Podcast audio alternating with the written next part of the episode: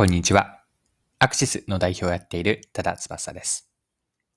今回はマーケティングとビジネスモデルの話です。英会話レッスンのレアジョブを取り上げるんですが、レアジョブが日本人講師による英会話レッスンを開始すると、こんなリリースを出していたんですが、そこにはマーケティングとかビジネスモデルの観点からも学べることがあるなと思ったので、一緒に掘り下げていければと思います。それでは最後までぜひお付き合いください。よろしくお願いします。はい。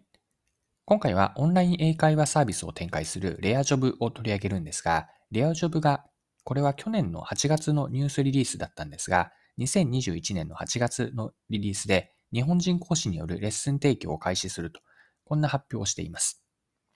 それまでというのは、レアジョブの英会話レッスンでは、先生は、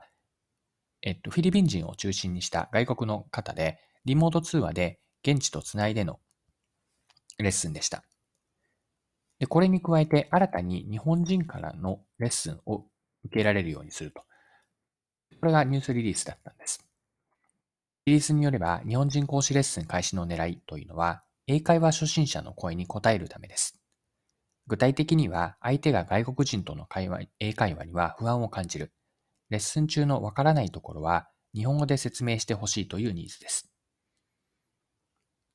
日本人講師のレッスンというのはフィリピン人の先生と比べると割高な設定になっています。どれぐらいかというと、日本人講師のレッスンを受けるには、専用のチケットが3枚必要なんですが、通常は1枚なので、まあ、単純に3倍のレッスン料金です。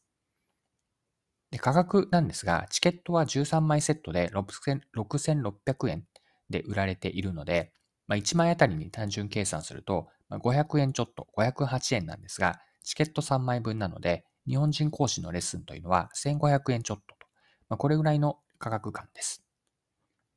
はい。では、ここまで見てきた日本人講師による英会話レッスンの開始をすると、このレアジョブの取り組みについて、マーケティングとビジネスモデルの観点から掘り下げてみていきましょう。二つ結論あると思っていて、一つ目というのが、初心者の負を解決すること。これは不満とか不便なところという意味なんですが、初心者の不便とか不満を解決する。二つ目がビジネスモデルの自己否定と再構築。これがこの日本人講師の英会話レッスン開始の意味合いだと見ました。では順番に見ていきましょう。一つ目は初心者の負を解決するということなんですが、どんな人でも最初にその商品やサービスを使い始めるときって初心者ということができます。初心者がつまずきやすいところは、しっかりと売り手側、提供者側ケアをし、途中で意図せぬ脱落を防ぐことが顧客維持の観点からは大事なんです。オンライン英会話で言えば、英会話の初心者にとって英語を話すこと自体が不慣れです。相手が外国にいるフィリピン人のなどの講師と英語だけでうんと25分なんですが、1対1で25分のレッスンを受けるということは、緊張や不安が伴います。また、レッスン中にわからないことが出てきたり、教えてほしいことを聞きたくても、英語ではうまく相手に伝えられないでしょう。このようなレッスン体験が積み重なると、英会話の上達というのは実感しにくいんじゃないかなと思っていて、まレッスンは楽しいというよりも、緊張とかフラストレーションのたまる時間になってしまいます。でこうした初心者の負を解決するのが日本人講師レッスン開始のマーケティングでの意味合いなんです。はい。もう一つの意味合いがビジネスモデルの自己否定と再構築です。これの二つ目の意味合いというのは、今ビジネスモデルとあったようなビジネスモデルの観点から言えることなんです。で、レアジョブというのは、フィリピン人などの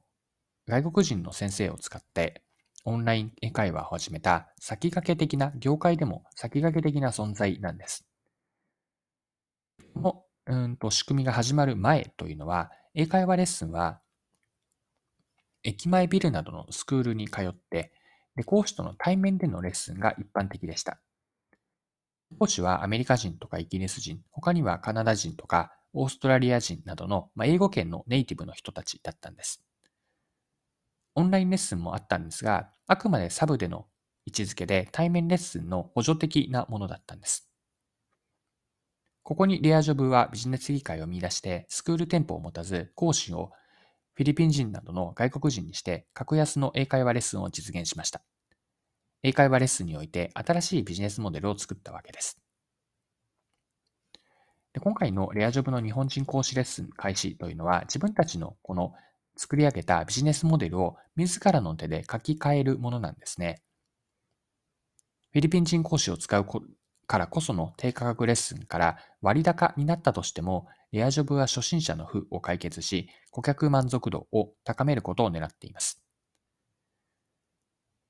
では、今のビジネスモデルについて最後にもう少し掘り下げてみましょ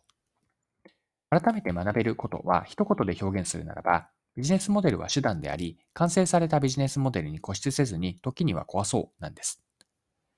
で今、壊すというあえて過激な表現を使ってみたんですが、手段であるビジネスモデルを維持することにこだわると本末転倒になります。今回のレアジョブの例に当てはめると、もしレアジョブがフィリピン人講師を使うことに執着すると、外国人との英会話に苦手意識を持つ初心者の負には、全くというか答えられ、答えきれないんですよね。でいくら完成度が高いビジネスモデルが一度できたとしても、新しくお客さんの負やビジネス機会を発見したならば、一度は完成されたビジネスモデルを見直してでも提供価値を実現していくことが大事と。これが今回のレアジョブの日本人講師の英会話レッスン開始の話から思ったことです。はい。今回も貴重なお時間を使って最後までお付き合いいただきありがとうございました。それでは今日も素敵な一日にしていきましょう。